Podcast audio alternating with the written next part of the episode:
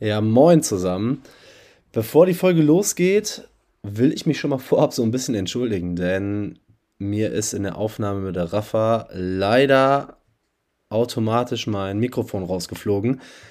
Das heißt, die Soundqualität nachher bei dem Fantasy-Part ist so lala.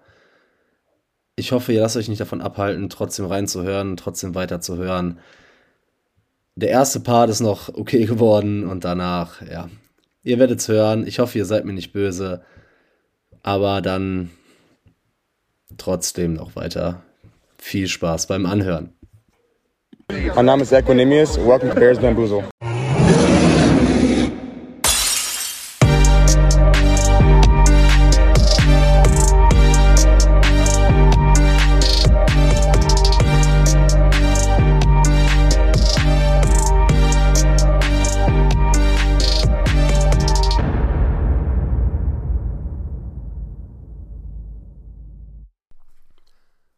Bear Down und herzlich willkommen zu Bears Bambusel, eurem Chicago West Podcast.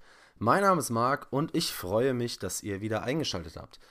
Und zwar heute, heute sprechen wir über das letzte Preseason-Spiel, nachdem ich äh, letzte Woche ja leider nicht aufnehmen konnte. Die Jungs vom Into the Bears Cave äh, haben schon gesagt, ich bin auf der POP, aber I am back. Deshalb gucken wir uns heute das letzte Preseason-Spiel gegen die Bills so ein bisschen an. Wir gucken, was wir daraus mitnehmen können. Es sind ein, zwei, es sind ein, zwei Sachen passiert, die ich kurz ausleuchten will. Und dann gucken wir auf, die, auf den Roster. Denn am Dienstag auf Mittwoch, da kommen die Roster-Cuts und der finale 53-Mann-Roster. Wenn die Folge rauskommt, ja, dann wissen wir schon mehr, aber ich will nochmal meinen Senf dazu geben. Gucken wir mal, bei wie vielen Spielern ich richtig liege. Und ähm, ja, ich habe natürlich auch Gründe dafür, warum der eine oder andere nicht ins Team kommt. Hinten raus, ich gehe davon aus, dass alle von euch Fantasy Football spielen. Und da haben wir natürlich auch ein kleines Segment für euch vorbereitet. Und zwar habe ich den Raffer vom Upside Fantasy Podcast hier zu Gast. Hört auf jeden Fall rein. Wir reden über die Chicago Bears Spieler in Fantasy-Hinsicht oder auf wir reden über die Chicago Bears Spieler bezogen auf Fantasy. Und ja, hört gerne nachher noch rein, wenn wir uns über den Impact unserer Chicago Bears Spieler unterhalten. Das erste, worauf ich eigentlich nochmal kurz zu sprechen kommen wollen würde, wären die Gerüchte um einen Trade für Jonathan Taylor. Ja, ich glaube, die meisten werden mir da zustimmen und wir sind uns da alle relativ einig. Ich glaube, das ist, egal wie viele Experten die Bears da irgendwie in diese Richtung mocken, hm, ich sehe das nicht. Ich glaube nicht, dass die Bears an einem Punkt sind, für einen Running Back zu traden. Das wäre ein absoluter Win-Now-Move. Und wenn man guckt, was Ryan Poles bisher so gemacht hat, wenn er sagt, okay, wir sind nicht bereit, David Montgomery 6 Millionen im Jahr zu zahlen, kann ich mir nicht vorstellen, dass du Assets und Valuable Picks irgendwie für nächstes Jahr wegtradest, um dir einen Running Back reinzuholen, um den danach noch teuer zu bezahlen. Also ich glaube, ich hoffe, das Thema ist durch, wenn die Aufnahme released ist. Aber ja, dazu wollte ich noch kurz einfach was sagen, denn ich glaube, da, klar wäre das sportlich, ist das ist ein äh, Jonathan Taylor auf jeden Fall immer eine gute Edition, aber ich glaube nicht, dass die Bears in dem aktuellen, ja, oder in der aktuellen Situation, in der man sich befindet, äh, der richtige Ansprechpartner für einen Running Back Trade sind. Der zweite Punkt ist Travis Gibson. Denn mit Game jetzt gegen die Bills wurde veröffentlicht, dass Gibson einen Trade gefordert hat und die Bears seinem Agent auch die Permission dazu gegeben haben. Ich persönlich finde es eigentlich sehr schade, denn ich mag Gibson. Ne? Also Gibson hat Flashes gezeigt, hatte letztes Jahr wieder so ein Down hier, nachdem er äh, eine gute Saison davor hatte mit 7 Sacks, meine ich. Mm, und in meinen Augen wäre er sogar auf Edge bestimmt sogar die, die 4 im Team. Ja, aber man hat halt auch über die ganze Saison gesehen, er ist nicht so der, der Coaching-Liebling. Ne? Er ist aus einem fremden Regime, hat letztes Jahr diesen Dip in der Production gehabt das führte alles dazu, dass irgendwie er so ein Missgunst gefallen ist. Und obwohl er in der Preseason ja dann doch geliefert hat, wobei man natürlich sagen muss, gegen Second und Third Stringer, aber die hat er dominiert, ne? Trotzdem scheint es so, dass er erkannt hat, dass er auf der Depth Chart relativ weit unten steht. Und er ist natürlich jetzt auch in einem Contract Year, was bedeutet, dass er natürlich eigentlich die Saison auf sich aufmerksam machen will, um nächstes Jahr einen ordentlichen Vertrag zu kriegen. Deshalb habe ich da auch nur größtes Verständnis für. Die NFL-Karrieren sind in der Regel kurz. Er braucht die Spielzeit, um sich diesen Vertrag zu verdienen. Ja, jetzt ist die Frage, was macht man mit Travis Gibson? Cuttet man ihn einfach? Versucht man ihn noch zu traden? Ich hoffe, weil dann kann Travis Gibson da vielleicht auch so ein bisschen mitreden und natürlich wegen der Kompensation, dass man noch einen Trade-Partner findet. Aber was bekommt man für einen Spieler, der wahrscheinlich eh gecuttet wird? Der Punkt ist einfach, dass mh, mm, Teams, jetzt, also man kann sich natürlich jetzt fragen, warum sollte man für einen Spieler traden, wenn der eh gecuttet wird? Ganz einfach, Teams, die relativ weit hinten in der Waiver-Ordnung stehen, haben natürlich im Zweifel, wenn die Spieler gecuttet werden und die Waiver durchlaufen, nicht mehr die Möglichkeit, sich diesen Spieler zu claimen. Bedeutet, ich sag mal, die Bottom 10 Teams sind relativ unwahrscheinlich, so einen Spieler dann noch zu kriegen, was am Ende des Tages bedeuten könnte, dass doch noch ein Trade zustande kommt. In diesem Trade, ja, über was für eine Kompensation reden wir da? Reden wir da über einen Siebtrunden-Pick, vielleicht einen Sechs-Runden-Pick, einen Pick-Swap, irgendwie Gibson und eine siebte Runde gegen eine sechste oder eine fünfte. Oder halt ein direkter Trade eines Spielers, der auch irgendwo unten im Roster steht, um die O-Line nochmal zu verbessern. Wahrscheinlich bewegen wir uns so roundabout in diesem, ja, in diesem ganzen, weiß ich nicht, in, diesem, in diesen Sphären von 6, 7 Runden Pick. Aber gut, wenn man ihn eh cuttet, dann kann man meines Erachtens auch noch so einen Pick mitnehmen. Falls es noch Neuigkeiten zwischendurch gab, die ja zwischen Veröffentlichung und Aufnahme äh, rausgekommen sind, bitte ich das zu entschuldigen, wenn ich ihn nicht mit reinnehme. Ähm, die Folge wurde natürlich immer vorher aufgenommen. Ich versuche das alles nochmal dann rückblickend in der nächsten Folge aufzuarbeiten. Aber ja, das ist so das, was jetzt erstmal passiert ist. Deshalb würde ich jetzt auch nochmal, bevor ich auf die Roster Prediction komme, kurz über das Preseason-Spiel gegen die Bills sprechen. Und was können wir daraus schließen? Überraschung, die Bills sind das bessere Footballteam. Ja, hat uns alle nicht überrascht. Aber darum ging es in diesem Spiel nicht. Darum geht es auch im Preseason nicht. Wenn ich überlege, dass wir letztes Jahr alle drei Spiele gewonnen haben und super hyped in die Season gegangen sind, gut, dann verliere ich lieber das eine oder andere Preseason-Spiel und gehe dafür stärker durch die Saison. Aber ich habe mir so ein paar Takes rausgesucht, die wahrscheinlich ganz interessant sind, um die, um die mal aufzuarbeiten. Und zwar würde ich anfangen mit den, mit den Quarterbacks. Reden wir zuerst über Justin Fields. Sechs Pässe, also äh, sechs Passversuche statt drei im ersten Spiel, wo er gespielt hat. Ist halt eine super kleine Sample Size. Ne? Der Boxscore 2 von 6 für 51 Yards. Was fangen wir damit an? Hm, ich finde es halt generell hart zu sagen, dass gar kein Progress stattgefunden hat, weil ich habe super viel Kritik gehört nach dem Spiel. Und ich versuche das jetzt auch mal nicht zu überanalysieren, denn es ist immer noch so, dass nicht für Justin Fields geschemt wurde. Es, ist, es wurde geguckt von den, äh, von den Offensive Coordinatoren und von Matt Eberfluss, was wollen wir machen, was für Plays wollen wir noch ausprobieren, wie wollen wir das äh, schematisch aufarbeiten. Und das bedeutet, Justin, ey, mach deine drei Step, äh, drei Schritte, Dropbacks und passt den Ball versuch so wenig wie möglich zu laufen und, und, und. Ne? Das sind alles Dinge, die man natürlich in der Preseason trainiert, da will man was sehen. Deshalb wurde entsprechend relativ viel rumexperimentiert. Deshalb finde ich auch, dass das nicht eins zu eins auf die Regular Season äh, ja, translatable oder übertragbar ist. Ich war darüber hinaus aber doch ein bisschen enttäuscht, denn an der einen oder anderen Stelle, an der ich mir dann doch mehr Entwicklung versprochen habe, ja, habe ich die Entwicklung einfach noch nicht gesehen. Auch hier gibt es natürlich nur ein, zwei Beispiele, kleine Sample Size, diese paar äh, Stepbacks, die er hatte, oder ein paar Dropbacks, die er hatte. Gucken wir uns das mal kurz an. Ich wollte ein bisschen mehr, mehr Growth sehen, ein bisschen mehr Entwicklung. Und zwar direkt bei der ersten Incompletion, wo Justin Fields auf Kokumet wirft. Da hat er diesen Three-Step Dropback auf einer Curl Route. Und da hat er auch schon in der Vergangenheit gestruggelt. Und da wünsche ich mir einfach schnellere Mechanismen. Ne? Da hast du wieder gesehen, dass er diesen Tap auf den Ball hat und den Ball eigentlich locker eine halbe Sekunde früher rauswerfen muss. Dann kommt der Pass auch an und dann kommt er nicht in die Bredouille, dass er ein bisschen tiefer anbringen muss, weil Colcomet schon zwei Spieler im Rücken hat und dann so einen harten Hit zu befürchten hat. Also da hat man gesehen, okay, da gefallen mir die Mechanics einfach noch nicht so gut. Da muss man ganz klar sagen, der muss das alles, das muss alles ein bisschen schneller werden. Ne? Speed up, der muss da ein bisschen in seinen Mechanics einfach besser werden. Da war ich ein bisschen unzufrieden mit der Entwicklung, die man bisher gesehen hat. Das nächste Problem, was mir aufgefallen ist, was wir auch letztes Jahr gesehen haben und wo wir uns Verbesserung erwartet und versprochen haben, war seine, sein Pocket-Verhalten. Auch in diesem Spiel hat, da war, ich weiß nicht, ob das dem, bei dem ersten Run oder beim zweiten war, hat Fields die Pocket wieder viel zu früh verlassen. Ich meine, die Backup-O-Line hat gespielt, außer die zwei Starter links. Aber die war gut genug, ne? Die O-Line war decent und da hatte Fields auf jeden Fall genug Zeit. Ja, und fängt wieder an zu scramblen, bevor der erste O-Liner schon geschlagen ist. wie gesagt, ich wollte mehr Improvement in der Awareness sehen. Wie kann er in der Pocket bleiben? Wann kann er in der Pocket bleiben? Und vor allem, wie lange kann er in der Pocket bleiben? Aber wie gesagt, das ist halt eine sehr, sehr kleine Sample Size. Aber darauf müssen wir in der Regular Season auf jeden Fall achten. Da werde ich auf jeden Fall ein Auge drauf werfen. Das gucke ich mir nochmal gesondert an in jedem Spiel, wie die Entwicklung da aussieht, wenn das schematisch schon mal ein bisschen anders aussieht. Grundsätzlich, glaube ich, kann man aber zu der Offense nicht viel mehr sagen. Ne? Das Run-Game hat ein bisschen gestruggelt und sonst ähm, Tyson Bajan hat mir sehr gut gefallen.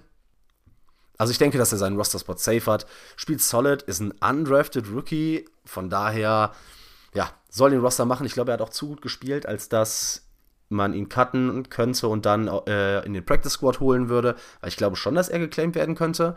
Das wäre so. Natürlich erhoffen wir uns eine Brock Purdy Light Story. Wenn du so ein Backup hast, wäre das natürlich schon Killer. Aber abwarten. Ne? Man merkt auch schon, dass das, also er adaptiert das Spiel vernünftig. Seine Beine sind vernünftig. Seine Pocket Presence sieht harmonisch aus. Mein Problem ist halt dieses Mentale. Ne? Wenn er also das kann man halt von seinem äh, von dem kleinen College, wo er vorher gespielt hat, nicht auf die NFL projizieren. Man hat gesehen, nach dem Touchdown musst du direkt wieder wach sein und er wirft dann die Interception. Also diese kleinen Ups und Downs wirst du mit einem jungen Mann wie Tyson Bajan auf jeden Fall haben. Wobei wir uns natürlich nicht so auf die Quarterback 2 Position konzentrieren wollen, weil, naja, die Saison steht und fällt mit Justin Fields. Wir müssen sehen, was wir mit Justin Fields haben. Was mir dann aber andersrum auf der defensiven Seite des Balles extrem aufgefallen ist, ist, dass wir weiter, weiter Probleme haben, den Run zu verteidigen. Ich meine, die Line sah grundsätzlich nicht schlecht aus. Ich habe den Pass Rush gesehen, die Arme waren oben, äh, wenn man nicht rechtzeitig äh, zum, zum Quarterback kam. Aber in diversen Konstellationen, egal ob Starter oder Backups, konnte der Run nicht gestoppt werden. Das haben wir das ganze Spiel gesehen. Und das ist eine Thematik, die uns wahrscheinlich letztes Jahr schon krass be äh, begleitet hat und die uns ja, und davor habe ich ein bisschen Sorgen, auch noch die komplette nächste Saison ähm, begleiten wird. Ich hoffe, dass die Jungs da so ein bisschen absteppen und äh, die Löcher da schließen können, wenn da mehr Snaps in der, in der Starting Line irgendwie auf den Platz kommen, dass da ein bisschen mehr Kontinuität reingeht, dass das auf jeden Fall besser wird. Dann würde ich zu guter Letzt als Personalie in der Defense noch auf Tyreek Stevenson gerne zu sprechen kommen, denn man hat das gesehen, was man, glaube ich, in der ganzen Saison erwarten kann. Ich gehe davon aus, dass er neben Jalen Johnson den äh, zweiten Cornerback-Spot hat. Ja, dass er auf jeden Fall der zweite Starter wird.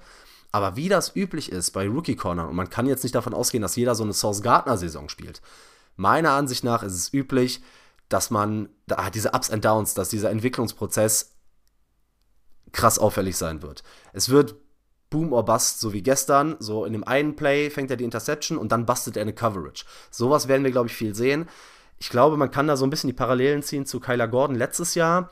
Ich hoffe, dass es ein bisschen schneller geht, weil der Slot dann doch nochmal ein bisschen schwieriger zu lernen ist für junge Cornerbacks.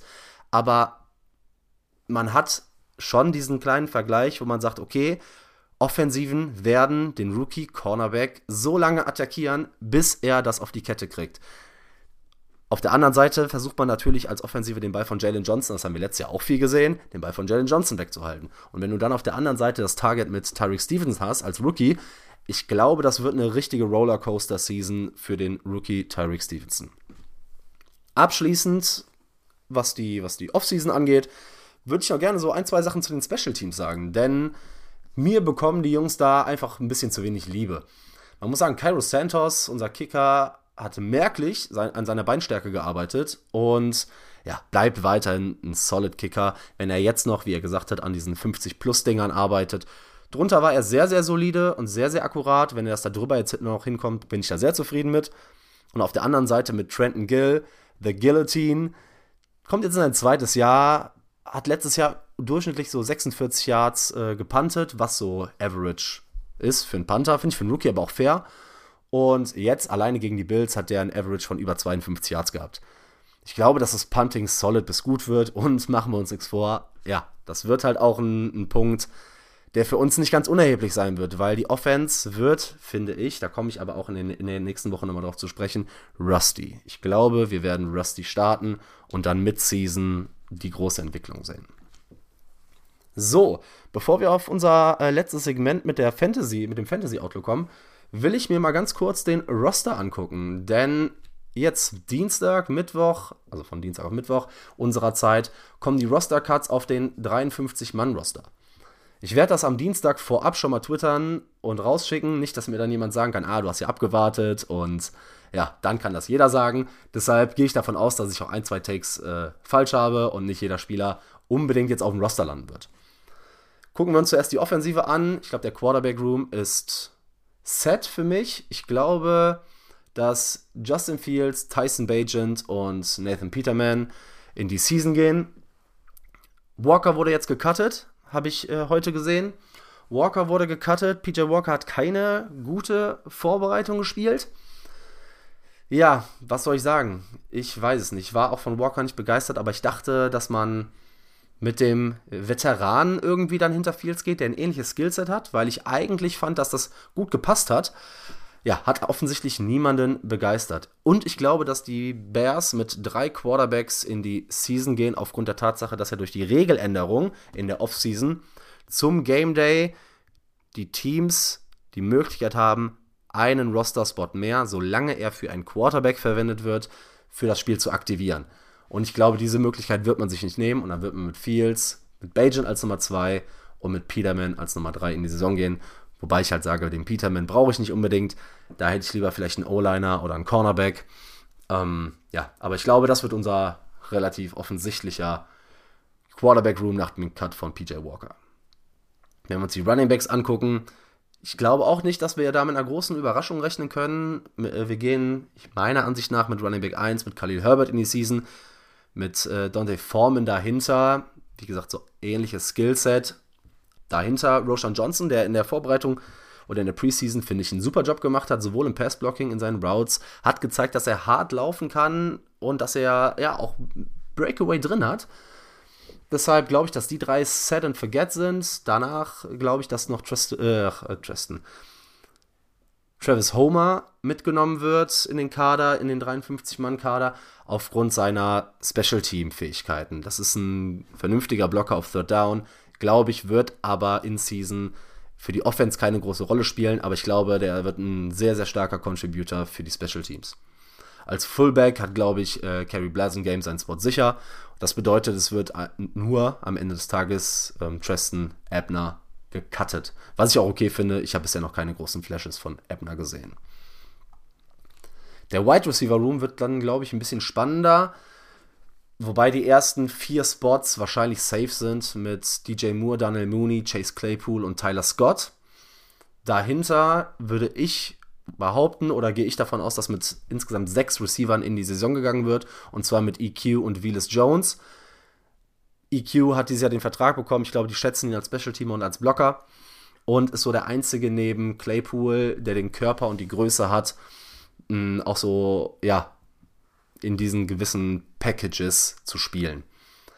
Ich glaube bei Willis Jones, dass er noch ein Jahr kriegt. Ich glaube, es wäre zu früh oder ist zu früh für das Regime, nach einem Jahr einen Third-Round-Pick abzuschreiben. Was man davon halten will, ja, kann sich, kann, ne? Das kann jeder selbst entscheiden.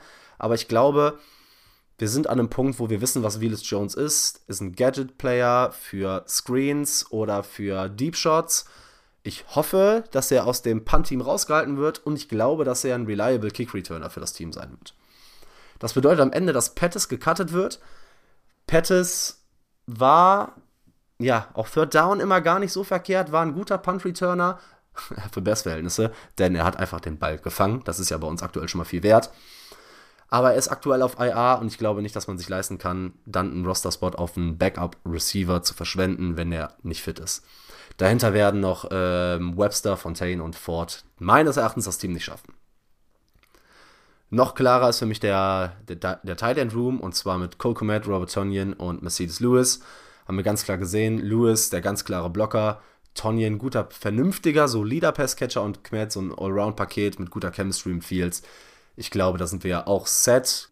Ge würde dann Carlson der ja auch jetzt in dem Spiel diesen miesen, miesen Drop für, von, äh, von Bajent hatte, der ja da seinen Touchdown hätte haben können. Aber gut, ich glaube, da hat man eh nicht groß erwartet, dass er das Team schafft.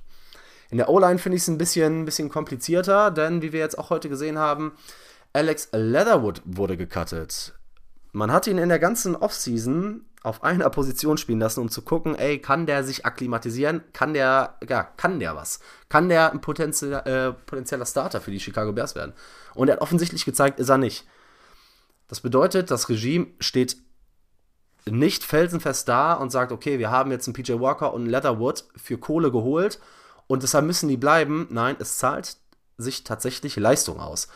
Es wird nicht zurückgeschaut, es werden Fehler in Anführungszeichen, äh, Anführungszeichen eingestanden und ja, Spieler, die nicht liefern, werden gecuttet, auch wenn sie noch kosten. Aber gehen wir zuerst mal die, die Spieler durch, die meines Erachtens nach den Roster schaffen. Ähm, und zwar, klar, ne? Braxton Jones, Tevin Jenkins, Cody Whitehair, Nate Davis, Daniel Wright, wenn sie fit sind, die fünf Starter. Dahinter hat sich äh, Jatari Carter gezeigt als, als vernünftiger Backup-Guard, finde ich. Denn Lucas Patrick, der auch den Kader meines Erachtens schafft oder sehr, sehr offensichtlich schaffen wird, hat immer wieder auch noch mit Verletzungen zu tun. Dahinter hat äh, Larry Borum eine sehr, sehr solide Preseason als Swing Tackle, fast zu gleichen Teilen Left and Right gespielt. Und ich glaube, dass wir, da wir eine riesen Center-Problematik haben, da Cody White ja aktuell nicht snappen kann ähm, und, und ja, Patrick nicht fit ist, glaube ich, dass man Doug Kramer noch mit in den Kader nimmt. Das würde für die Cuts bedeuten, Collins würde gehen, Dieter Eilesen würde äh, gehen, Kellen Deesh und Alex Leatherwood ist ja schon gecuttet. Ich kann mir aber sehr gut vorstellen, dass wenn am Dienstag und Mittwoch noch die ganzen, äh, oder mit, ja, von Dienstag auf Mittwoch dann die Roster-Cuts kommen, dass dann nochmal ordentlich zugeschlagen wird und dass die Bears ja, die haben ja bis Woche 4 Waiver Priority Number 1. Das heißt, ich glaube, dass ich mir sehr gut vorstellen kann, dass in der O-Line noch was getan wird. Center ist ein Riesenthema gerade und ja, also ich gehe schwer davon aus, dass Ryan Poles da noch was machen wird. Das wäre dann unsere Offense soweit, mit der wir in die Saison gehen würden. Schauen wir uns die Defense an. Auf Edge gehe ich davon aus, dass Yannick Ngakwe und Walker starten und dahinter Lewis, Robinson und Green mitgenommen wurden. Gibson fällt jetzt raus durch die ganzen Diskussionen. Ich hatte ihn erst mit drin und ähm, Rasheem Green hatte ich draußen. Aber klar, ne? Ngakwe und Walker sind set. Lewis hat im, in der Preseason jetzt Flashes gezeigt, aber ich bin mal sehr gespannt. Ich bin sehr, sehr gespannt, was er liefern kann. Da ist auch so ein Ups and Downs. Er kann halt sehr, sehr viel abtauchen. Aber ja, wir, wir sehen schon, die Depth ist nicht überragend, denn auch so ein Dominic Robinson ist halt so ein Crush irgendwie. Der spielt ja die Position auch noch nicht lange. Aber da muss auf jeden Fall noch eine Entwicklung kommen. Aber ist halt auch ein Pick aus dem Regime. Dementsprechend hat er da so ein bisschen den Vorzug. Ja, und Rasheem Green, guter Run-Verteidiger eigentlich, hat jetzt im letzten Spiel mal ein bisschen was gezeigt. War eigentlich im Camp ganz gut. Danach in den Preseason Games mau, gar nichts. Aber ich glaube, dadurch, dass jetzt äh, Travis Gibson die Situation relativ klar ist, hat sich da mit Rasheem Green den, ähm, ja, den, den, den Platz ins, im, im Kader gesichert. Das würde für die Edge bedeuten, dass äh, die Anthony Jones und halt Travis Gibson gecuttet werden würden. In der Interior D-Line, glaube ich, aufgrund der Tatsache, dass du mit Walker und Green zwei Spieler hast, die du auch Inside kicken kannst, die Bears mit vier Interior Defensive Linern in die Season gehen. Relativ klar mit Andrew Billings, Justin Jones, Jevon Dexter äh, und Zach Pickens. Die beiden Rookies, ja, haben das okay gemacht, finde ich bisher. Und von den anderen muss man gucken, was man kriegt. Auch nicht viele Snaps in der, in der Preseason gesehen. Das würde bedeuten, dass, ähm, dass Bell gecuttet werden würde. Ich kann mir gut vorstellen, dass der nicht aufgenommen wird äh, bei den Wavern oder in den Wavern und danach auf dem Practice Squad landet, weil, also wenn der die Waiver durchläuft, gehe ich zu 99% davon aus, dass Ryan Poles ihn sich aufs Practice Squad holt. Hat auch hier und da seine Flashes gezeigt, aber ist qualitativ von der Technik und so einfach noch nicht so weit. Ist ein Developmental Player.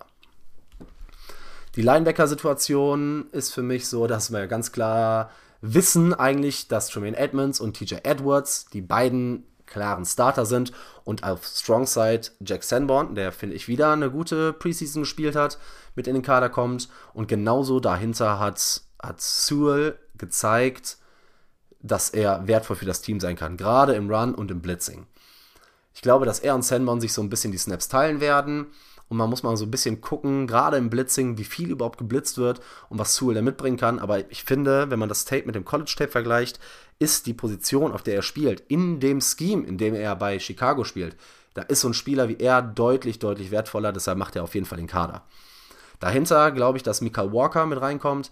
Wurde ja über die Waiver aufgenommen, wurde von den Falcons gecuttet. ist ein solider Linebacker. Ich glaube, braucht man sich keine großen Sorgen machen. Wird viel Special Teams spielen und in gewissen Packages zum Einsatz kommen. Die Cuts würden dann bedeuten, dass Gates, Dylan Cole und Baskerville gehen müssten. Ja, Dylan Cole war gefühlt die ganze, ganze Offseason irgendwie verletzt. Ich kann mir gut vorstellen, dass bei Cole und Baskerville, dass man die beiden Spieler, wenn die die Waiver durchlaufen, auch wieder auf den, auf den Practice, äh, äh ins, ins Practice Squad holt. Dann auf Cornerback, ja, das fand ich ein bisschen schwierig hinten raus. Denn klar ist, dass Jalen Johnson, Tyreek Stevenson, Kyler Gordon die drei Starter sind, wenn man ne, mit den fünf Defensive Backs spielt. Dann Terrell Smith war leider viel verletzt und in dem Spiel, wo er gespielt hat, nicht viel getargetet worden. Das haben wir noch nicht viel gesehen, aber aus dem Camp haben wir sehr gute Sachen gehört. Dahinter glaube ich, dass Blackwell den Slot ne, hinter Kyler Gordon kriegt und Jalen Jones mit ins Team rutscht, weil Jalen Jones ist einfach ein guter Special Teams Player und die brauchst du halt auch. Dafür sind diese Corner 5, 6 Spots halt eigentlich auch echt da. Ja, wie gesagt, Blackwell solide hinter Gordon, ne? für Depth, aber mehr ist es dann auch nicht. Die Cuts wären dann äh, Kennel Wilder und äh, Strowman. Ich bin mal gespannt, ob die beiden die, die Waiver durchlaufen. Gerade bei Wilder bin ich gespannt. Und dann bin ich gespannt, ob man sich ihn ins äh, Practice Squad holt. Lasst uns dann. Dann würde ich zu guter, ne, ne, nicht zuletzt, aber zum Ende hin mir die Safeties angucken. Fand ich schwierig, denn mit Jackson und Brisker bist du mit, der, mit den beiden Startern ja, safe, ne, das ist klar. Dahinter Elijah Hicks hat auch die ganzen, ganzen Snaps in der Preseason gesehen, weil beide Safeties mit Jackson und Brisker die Preseason eigentlich nicht wirklich gespielt haben. Brisker sogar gar nicht. Ich glaube, als vierten Safety wird man AJ Thomas mitnehmen. Und das bedeutet, dass Cuts äh, kommen werden für Ken Williamson, Adrian Colbert und äh, Trajan. Bei Ken Williamson bin ich mir ziemlich sicher, dass, danach, dass er danach auf dem, auf dem Practice Squad landet. Hat mir jetzt auch alles noch nicht so viel gegeben. Aber okay, ne? Das sind halt die vier Safeties, die wir mitnehmen. Und dahinter sind noch die drei Spots übrig für Specialty mit dem Kicker Cairo Santos, Panther Trenton Gill und Long Snapper Patrick Scales. So, das war meine, meine Roster Prediction mit den Cuts. Und noch der letzte Ausblick auf das letzte Preseason-Spiel. Jetzt auf jeden Fall dranbleiben, denn jetzt kommt Rafa von Upside Fantasy und wir gucken uns die Chicago Bears an. Nicht verpassen, bleibt auf jeden Fall dran. Bear down. So, da sind wir wieder. Und wie ich eben schon gesagt habe, habe ich mir natürlich heute den Fantasy MVP reingeholt. Weiß ich nicht. Also normalerweise hat Rafa ja mit ganz anderen Größen zu tun. Ich hoffe, dass der Drop-off von Adrian Franke zu mir jetzt nicht so groß ist ähm, aber da ist er, Rafa von Upside Fantasy. Ich freue mich, dass du da bist. Wie geht's dir? Ja, ich freue mich auch sehr, hier sein zu dürfen auf jeden Fall. Und ja, freut mich natürlich auch mit dir, Marc, äh, zu reden. Du bist ja auch langjähriger Supporter von Upside, deswegen für mich natürlich ein No-Brainer hier erscheinen hier zu erscheinen. Also ich freue mich sehr. Ich habe Bock, über die Bears zu reden tatsächlich, weil es auch ein bisschen was zu reden gibt. Ne? Gibt ja so ein paar Franchises, die vielleicht ein bisschen langweiliger sind. Fantasy-wise, hier gibt es doch schon einiges für Redraft, worüber man reden kann auf jeden Fall. Was vielleicht auch ein bisschen, äh, ja, wo man auch diskutieren könnte vielleicht. Ich weiß ja nicht, wie sehr du da intuit bist bei deinen Spielern. Ne? Ich weiß nicht, wie reflektierend dein Fantum ist. Ne? Da gibt es ja unterschiedliche Herangehensweisen so in der Twitter-Welt und so weiter, dass man seine eigene Franchise immer geiler sieht. Ich bin ja eher die Fraktion, Gegenseite, ja, dass man da immer ein bisschen skeptischer ist. Mal gucken, wie du so bist, ja, aber ich habe Bock, ich habe immer Bock über Fernsehen zu reden, das ist mein Leben und deswegen let's go. Ja, sehr geil. Ähm, du, wir fangen direkt mal an. Ne? Hab, wir haben ja gerade auch schon drüber gesprochen. Ich habe ja gerade den Upside Bowl äh, Draft laufen. Ähm, mal direkt erstmal eine kurze Einschätzung. Ne? Was sagst du? Ich habe in der ersten Runde, also ich picke an, äh, an neun. Und ich habe erste Runde Dix, zweite Runde Pollard, dann Jimmy Gibbs, Lama Jackson, Brees Hall, Jordan Addison, Goddard und Burks bisher gepickt. Ja, finde find ich alle geil außer Burks. Burks ist mir so ein bisschen. Also erstmal ist er momentan verletzt, ne? Wie man, wie man weiß. Dann ist er natürlich in einer vielleicht nicht so pass-heavy Offense neben Hopkins. Könnt, könnte Räume öffnen. Okay, fair, alles gut. Aber ich denke einfach, dass, dass die Volume nicht da sein wird und dass er sehr boom-bust-lastig sein wird. Aber bis dahin sehr gut. Also gefällt mir auf jeden Fall sehr, sehr gut. Ja, hör mal, das von dir zu hören, äh, überragend. Hör mal, also ganz ehrlich, ich müsste ja bei dir Tipps holen, ja? Du bist ja ehemaliger Upside Bowl-Gewinner, deswegen, ich weiß gar nicht, warum du mich fragst überhaupt. Ja, hast du auch wieder recht, ne? Also dieses Jahr, dieses Jahr hole ich das Ding zum zweiten Mal nach Hause, ähm, damit ich auch nochmal zu euch in den Podcast darf. Ähm, Ich meine, du, du, äh, du führst das Schiff ja mittlerweile alleine. Ja, schauen wir mal. Aber du, da war auch nicht mehr viel auf dem Board. Ne? Dann hast du danach so einen Juju, äh, Sutton, Bateman, Sky Moore und so. Ne? Da ist der Drop-Off halt ab Runde 8 halt aber auch schon groß mittlerweile. Ja, gut, das, das sehe ich. Ich sehe natürlich das Draftboard jetzt nicht. Kann auch sein, dass es ein Value-Pick war. Aber an sich bin jetzt gerade nicht der größte Fan von, von Burks. Aber das ist halt immer so eine Sache. Ne? Ist, das immer ein, ist das ein Pick, den du magst? Ist kein Pick, den du magst? Immer dann schwer zu beurteilen. Ich mache ja auch mittlerweile da in, in Discord bei den DM-Service immer knall ich die Sprachnachrichten raus. Da sage ich auch immer, ey, so ist nur meine Einschätzung. Ich habe sowieso keine Ahnung und äh, deswegen alles gut. Du wirst das schon gemacht haben. Äh, sehr gut. Hör mal, ähm, direkt äh, erstmal für alle auch da draußen die Frage: Wie viele Ligen spielt ein Raphael von Upside? Ja, also ich habe jetzt meine elfte Redraft-Liga eröffnet mit der Hörerliga. Die hatte ich noch ganz vergessen. Die habe ich jetzt noch reingeschoben. Ich hoffe noch auf den German Charity Bowl und dann bin ich bei zwölf Redraft. Ne? Und das ist auf jeden Fall ein bisschen aus dem Ruder gelaufen. Aber es ist einfach so, dass die, die Community hat mich dann immer dazu verführt, noch eine Liga, noch eine Liga, noch eine Liga. Ja, ich habe dann ja, aufgerufen, ey, wer will in der Liga joinen? Dann haben sich irgendwie 40 Leute gemeldet. Dann dachte ich, ey, ich kann die anderen noch nicht hängen lassen. Habe dann nochmal zwei andere Ligen aufgemacht. Und auf einmal bist du da mit zwölf. Und ja, aber es ist geil, es macht Bock. Ich, ich bin halt komplett into it und ja, deswegen, also ich komme auch mit zwölf Ligen klar. Ja, so ist das halt, wenn man das äh, Gesicht der deutschen Fantasy-Football-Szene ist mittlerweile. Und äh, da, da, muss man halt liefern, ne? auf, auf jedem Level. Und ich habe mal so zwei Fragen vorab, die habe ich dir gar nicht mehr gesagt, geschickt, aber du bist Profi und äh, on the run kannst du mir das sicher beantworten. Was ich mich mal so ein bisschen frage, man guckt immer so auf die Skill Positions, man guckt auf die Receiver, Quarterbacks, Running Backs, Tight Ends und so. Aber wie wichtig oder beurteilst du überhaupt tendenziell die O-Lines der Teams, wenn du so ein bisschen an den Rankings und so dran gehst? Ja, Schon, auf jeden ja. Fall. Also Opportunity ist natürlich King an erster Stelle. Mhm. Aber klar, also die Konkurrenz im Team muss man sich natürlich anschauen, aber auch die, die Offensive Line, klar. Also jetzt bei Khalil Herbert zum Beispiel hat sich ja einiges getan. Also zwei. O-Line-Verpflichtungen, die wahrscheinlich gut tun werden und da noch Tonyan im Blocking, der gut tun wird. Roshan, der vielleicht gut tun wird. Ich weiß nicht, wie viele äh, Two Running Back Sets die spielen werden, aber mhm. gerade die O-Line-Verpflichtung, äh, der, der, der Pick in den Top 10 also es wird äh, Herbert auf jeden Fall gut tun und ich schaue da auf jeden Fall drauf, klar. Ja, okay. Und die zweite Frage wäre für mich, ich meine, ich nutze dieses Argument in beide Richtungen, je nachdem, was ich haben will. Aber dieses Thema Wide Receiver 1 und Wide Receiver 2 in einem Team, ne? Ist ein mhm. guter Wide Receiver 1 gut für die Nummer 2, weil er die aufmerksam zieht, oder er schlecht, weil er die Targets klaut? Also ich benutze das Argument immer so, wie ich es gerade brauche. Deshalb. Äh, ja, fair. Man, man, muss immer sein Narrativ bedienen. Das ist natürlich richtig. Also ich, also es kommt drauf an, was für ein Team das ist, wie viele Passplays die haben, wie ist der Quarterback, wie viele 11 Personal, 12 Personal spielen die, wer ist der Slot Guy, wer ist der Flanker Guy. Kommt natürlich immer drauf an, wer, wer fliegt dann raus bei 12 Personal und so weiter und so fort. Ja.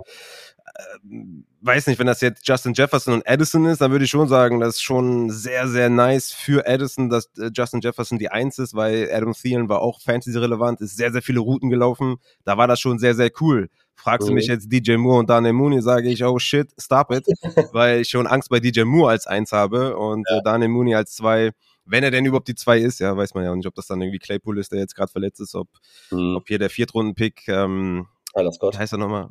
Ob der es ist, ähm, das ist dann natürlich immer so die, so die Frage. Deswegen, ja, ich, bei, bei guten Teams, bei Teams, die viel den Ball passen, ist das schon nicht verkehrt, auch die äh, zweite Anspielstation zu draften, auf jeden Fall. Ja, okay, das ist ja auf, auf, jeden Fall schon mal ein guter Tipp. Aber dann wollen wir direkt mal in die, in die Spieler ähm, reinstarten. Du hast, wenn ich mir so deine Folgen reingehört, äh, in die Folgen reingehört habe, ja unter anderem auch an Justin Fields. Jetzt nicht so, also Fantasy-wise schon, aber Real NFL jetzt nicht die größten Expectations alleine, was das Passing angeht, oder? Ja, ja, genau. Also für mich ist das äh, in Dynasty, da habe ich ja eine ne Folge drüber gemacht, auch eine YouTube, äh, YouTube-Aufnahme gemacht. In Dynasty für mich ein Sell-High-Kandidat, ganz klare Sache, weil ja. ich nicht dran glaube, dass er sich äh, steigern kann. Aber in Redraft, für mich Ende vierte Runde momentan, wo sein ADP ist, absoluter Smash, da würde ich ihn auf jeden Fall nehmen. Ich meine, die Argumente für ihn sind natürlich, dass die Bears ihn hätten dieses Jahr ersetzen können im Draft, haben sie nicht getan. Ist natürlich ein Pluspunkt für ihn weiterer Pluspunkt natürlich auch, dass die Bears dem jetzt in der Offseason extrem geholfen haben. Ne? Per Draft halt Daniel Wright geholt, ähm, an 10, Roshan Johnson in der vierten Runde geholt, der ein guter Blocker ist. Wie gesagt, Tyler Scott, genau der Name ist mir eben nicht eingefallen, in der vierten Runde geholt. Per Free Agency DJ Moore geholt, äh, Robert Tonyan geholt, äh, den Guard Nate Davis geholt. Und die waren halt letztes Jahr in Protection Rate auf 30 Und das sollte dieses Jahr halt viel, viel besser sein. Man muss halt sagen, Justin Fields war in Danger Plays auf 11, in Interceptable Passes auf 12, in True Completion Percentage auf 32, in True Passer Rating auf 30. Und das war einfach nicht sein Prunkstück. Und ich würde halt sagen, in Dynasty würde ich den auf jeden Fall verkaufen. In Redraft bin ich all in und traue dem sogar ein Overall One Finish zu, auf jeden Fall. Ja, krass. Ähm, ich meine, das kann man zwar nicht immer komplett äh, zusammenlegen, aber so eine QB1 Season in Fantasy überträgt sich dann ja schon in einem gewissen Maß auch äh, auf, aufs, aufs echte Spiel. Deshalb. Ähm, ja, also, weiß ich nicht. Also der war ja letztes Jahr Quarterback 5 in Points per Game. Da war der 5 letztes Jahr in Real NFL ja, ja, genau. Deswegen, also das, das überträgt sich halt leider nicht so gut. Ne? Ja. Also die 10,8 Points per Game nur durch sein Rushing, die, die traue ich ihm halt dieses Jahr auch zu. Ähm, der hatte 10 Carries inside 5, ähm, 28 Red Zone Carries, das ist auf jeden Fall sehr, sehr krass. Ich traue ihm das zu, das zu wiederholen und ich traue ihm natürlich auch eine positive Regression zu in, allen, in, in den ganzen Passer-Stats. Ja? Also ich traue ihm das schon zu, dass er da einen Step nach vorne machen kann. Die Frage ja. ist halt nur real life gesehen, wie stark geht's nach vorne? Geht's Josh Allen-like nach vorne oder ne, mhm. geht's irgendwie nur ein Stück nach vorne und man denkt sich, boah, okay, das war vielleicht doch nicht so die beste Idee. Er muss es halt jetzt beweisen. Es ist ein Prove it year auf jeden Fall.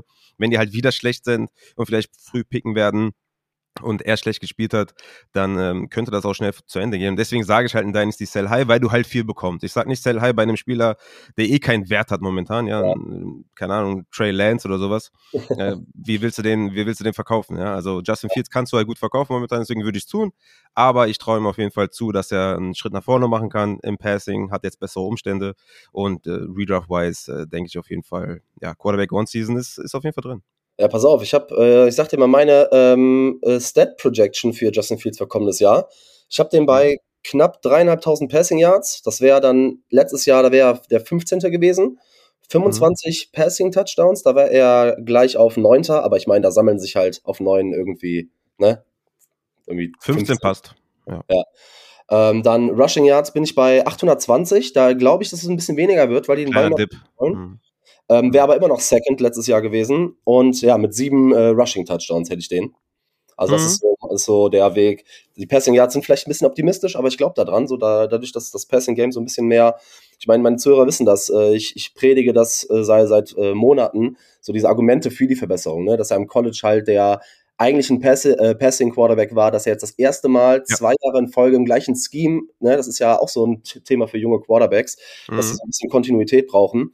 Die Coaches ja. sind auch im zweiten Jahr, also alle auf den Positionen waren vorher quasi Rookies auf den wichtigen Positionen. Äh, mhm. Die O-Line hat sich verbessert, die Wide Receiver Position hat sich äh, verbessert und das sind ja mhm. eigentlich alles Argumente. Jetzt muss er nur seinen Teil dazu beitragen. Ne? Safe definitiv. Und gerade auch das College, äh, der College-Aspekt, er war ein super College-Quarterback. Ne? Das vergessen halt ja. die meisten, die dann irgendwelche Rushing-Quarterbacks irgendwie zu Vergleich ziehen und sagen, ja, aber den hatte ich über Justin Fields und so. Nein, Mann, ja, Justin Fields war ein hervorragendes Draft-Prospect.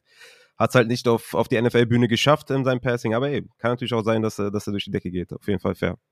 Ja, äh, was hattest du gesagt? Vierte Runde pickst du den? Im, in Ende vierte ist sein ADP momentan. Ja. Und äh, also ich hätte wahrscheinlich Ende vierte lieber Fields als in der zweiten Mahomes, Allen, Jalen Hurts. Also okay. Ende vierte ist für mich fast schon Stil. Ja, das ist ja quasi dieser, wie, wie schimpft sich das noch, wenn du den, ähm, die, die Kosten. Opportunitätskosten. Genau, Opportunitätskosten. Ne? Da hast du natürlich in Runde 4, verpasst du weniger als in Runde 2. Absolut. Ich glaube, das ist ganz geil. Ich habe den, also ich habe den in Dynasty gekauft, aber ich habe den auch super billig gekriegt. Aber, ähm, ja, was hast du bezahlt? One QB äh, oder Superflex? Nein, der Super Superflex. Lass dich mal eben, guck mal, wir sind live, kann ich direkt mal eben reinschauen. Und zwar habe ich bezahlt, ich habe bezahlt äh, Debo und ein Late First 24. Ja, gut. Also ich meine, in Superflex und First gibt man nicht mal eben ab, aber also ich finde, ich, ich würde sagen, sogar ist leicht Overpay. Wenn der wirklich komplett late wird, gehe ich damit d'accord. Sollte der irgendwie in die Top 10 fallen, dann Top ja. 8 fallen oder so, dann äh, ich weiß, so ein bisschen Bears Homer dabei, oder? Ja, da, definitiv. Äh, aber ich, also das Team von dem, wo ich den First abgegeben habe, das ist ähm, Ach so. Mann an sogar, das, äh, ich würde sagen, der hat auf jeden Fall ein Top 3 Team, auf jeden Fall. Ne? Deshalb, okay, okay, okay. Bin ich da, ja, gut für, für die Upside, für die Upside kann man das auf jeden Fall machen, ja. Yes. Genau, dann sind wir mit äh, Justin Fields soweit durch, wenn du da nichts mehr hast. Ne? Wir wissen alle so, Rushing ist natürlich bei, bei diesen Quarterbacks immer so ein, so ein Riesenthema. Und wenn wir direkt beim äh, Rushing bleiben, gehen wir direkt mal auf die Running Backs. ja. wen, äh, wen willst du dir da zuerst rauspicken? Weil wir hatten ja vorher mal geschrieben, für mich hat man jetzt auch sich auch ein bisschen in der, in der Preseason rauskristallisiert, hat Herbert immer so die, die wichtigen, die First-Team-Snaps bekommen, ähm, hat, wurde auch mehr im Passing eingesetzt. Immer noch nicht gut, da hat er echt seine, seine Schwächen. Der hat teilweise, wenn ich mir das Spiel gestern gegen die Bills angeguckt habe, der hat teilweise Backsteinhände. Aber ich hoffe, da kommt noch ein bisschen was. Aber wie siehst du Khalil Herbert? Ja, also das ist auch zum Beispiel jetzt in der Folge, die dann demnächst kommt hier bei Upside, da rede ich auch so ein bisschen darum, warum man, warum man Rankings updatet und warum man Meinungen ändert. Weil da gab es eine Userfrage, die ich auf jeden Fall mal herausstechen möchte. Und man weiß jetzt einfach mehr. Ja? Also warum sollte ich einen Khalil Herbert vor zwei Monaten so hoch haben, wie ich ihn jetzt habe, wenn ich gar nicht weiß, okay, sie haben Deontay Foreman dazugeholt, sie haben Roshan gedraftet, wie wird dieses Backfield aussehen. Und jetzt weiß ich ja viel mehr. Die ganzen Training Camp News, die ganzen Beatwriter sagen die ganze Zeit, dass Gilly Herbert da der Leadback sein wird. In der Preseason hat er jetzt mit den Startern gerestet und dann jetzt im letzten Preseason Game First und Second Downs gesehen. Mit den Startern natürlich und leider auf Third Downs und Third and Long wurde er von Roshan abgelöst in den meisten Situationen. Mhm. Da sieht man so ein bisschen, dass er kein Workhorse sein soll, aber wahrscheinlich der Leadback wird in diesem Backfield. Und den Spielen, in denen er mehr als 12 Carries hatte in seiner Karriere, das waren leider nur acht Spiele, ist ja klar, immer nur Backup eigentlich, hatte er fünf davon, äh, wo er mindest, mindestens 15 Fantasy Points erzielt hat und war letztes Jahr auch richtig, richtig effizient. Ne? War der beste Running Back in Rushing Yards over expected per Carry mit 1,44, war fünfter in True Yards per Carry, siebter in Yards per Touch und siebter in Juke Rate. Also der war einfach richtig, richtig gut. Du hast schon gesagt, die, die Passing Downs, die Third Downs, das wird ein Problem sein. Aber ich denke, dass er auf jeden Fall eine gute Rolle spielt und er geht momentan Mitte achte Runde und ey, weißt du, guck mal, wir haben momentan in der NFL so viele Split Backfields, ne? Ob ja. du jetzt einen Khalil Herbert nimmst oder einen Brian Robinson oder einen AJ Dillon, äh, einen James Cook wahrscheinlich, einen Isaiah Pacheco, einen Swift, Devin Cook, ja, das sind alles mehr oder weniger Split Backfields und ich denke, dass Khalil Herbert genau da in, in diese Range fällt, Mitte achte Runde, finde ich super gut. Ich würde ihn wahrscheinlich eher in der siebten nehmen, weil ich einfach seine Upside auch sehe, einfach von seinem Skill her. Ich denke, er wird auch wieder sehr effizient sein und wird da der Leadback sein. Klar, Downside ist auf jeden Fall sein Passing Game oder sein Receiving Game, aber ich würde jetzt sagen, dass ich den auf jeden Fall viel, viel höher sehe als noch vor einem Monat oder zwei. Aber passt ja dann ungefähr, wenn du einen, einen frühen Running Back 3, späten Running Back 2 in der, in der achten Runde kriegst, ja, ja, ich denke auch so als, als Flexer oder was, ne, ist das schon sehr, sehr Ich habe ihn auf Running Back 25 in meinen äh, Updated Rankings. Vor einem, äh, vor einem Pacheco zum Beispiel, äh, vor einem äh, Gibson, McKinnon und sowas. Also, wie gesagt, ich traue ihm da einiges zu. Natürlich ist dieses äh, Third Down und äh, also Passsituation ist, ist ein Konzern. Mal schauen, wie es aussieht, aber ich denke auch, dass, dass die Bears besser den Ball bewegen werden. Und ich denke auch, dass generell bei Justin Fields die Rush-Yard-Zahlen auf jeden Fall auch ein bisschen zurückgehen würden und dass es Khalil Herbert auf jeden Fall auch zugutekommt. Und die O-Line hat sich halt massiv verbessert. Ja, ja wenn du guckst, ähm, er hat in, von Jahr 1 zu Jahr 2, obwohl er im zweiten Jahr vier Spiele weniger gemacht hat, ähm, hatte er knapp 30 Carries mehr im zweiten Jahr, hat 300 Yards mehr erlaufen und ähm, ja, pro Lauf von 4,2 auf 5,7 hoch. Also, und dann im Schnitt, ne, wenn er, wenn er seine fünf äh, Yards per Carry irgendwie aufrechterhalten kann, dann macht das auf jeden Fall Spaß. Und dann auch von zwei ja, ja, klar. hoch. Auf jeden Fall. Also ich denke mal, dass er an seine 15 Opportunities pro Spiel kommt und äh, da bist hm? du auf jeden Fall mal Fantasy-relevant auf jeden Fall. Ja, okay, korrekt. Wie findest du dann Dante Foreman? Weil finde ich, ich finde die Rolle super schwierig ein, einzuschätzen, weil der hat ja letztes Jahr, als äh, McCaffrey getradet wurde, dann doch ja geliefert er war letztes Jahr Achter in Yards after Contact per Attempt und hatte die sechs meisten Explosive Runs, als er ja, da Leadback war. Also das war schon, war schon nicht schlecht.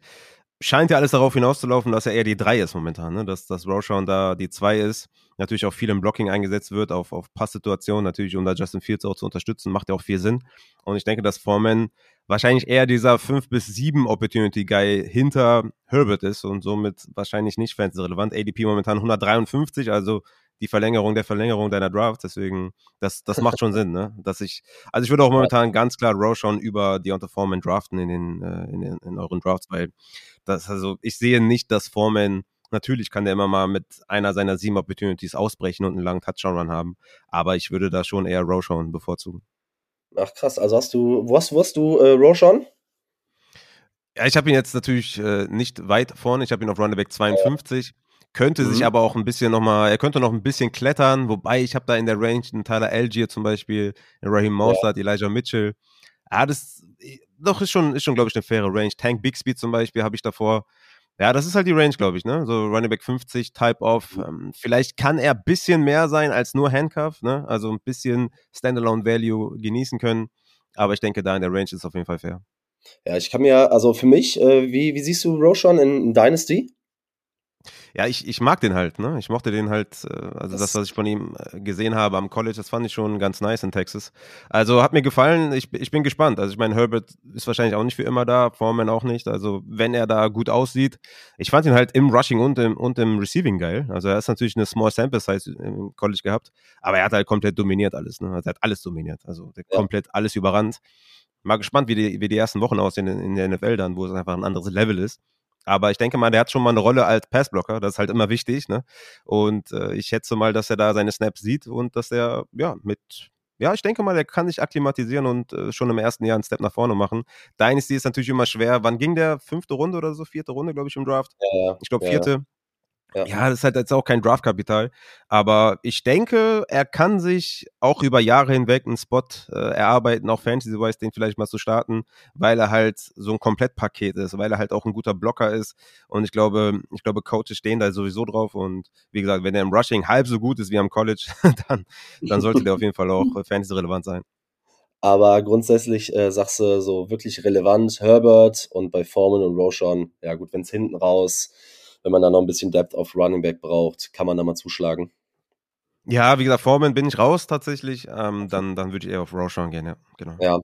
Ja, ich habe den jetzt noch nicht mit so vielen Rushing Yards, aber ne, wie du sagst, der hat halt wahrscheinlich den Vorteil, dass er, ich glaube noch nicht zu Beginn, aber so ab Mitte der Saison auf jeden Fall seine, ähm, die, die Third-Down-Rolle so ein bisschen übernehmen kann aufgrund seiner mhm. Blocking Skills, weil der solide Routen läuft, weil der solide Hände hat.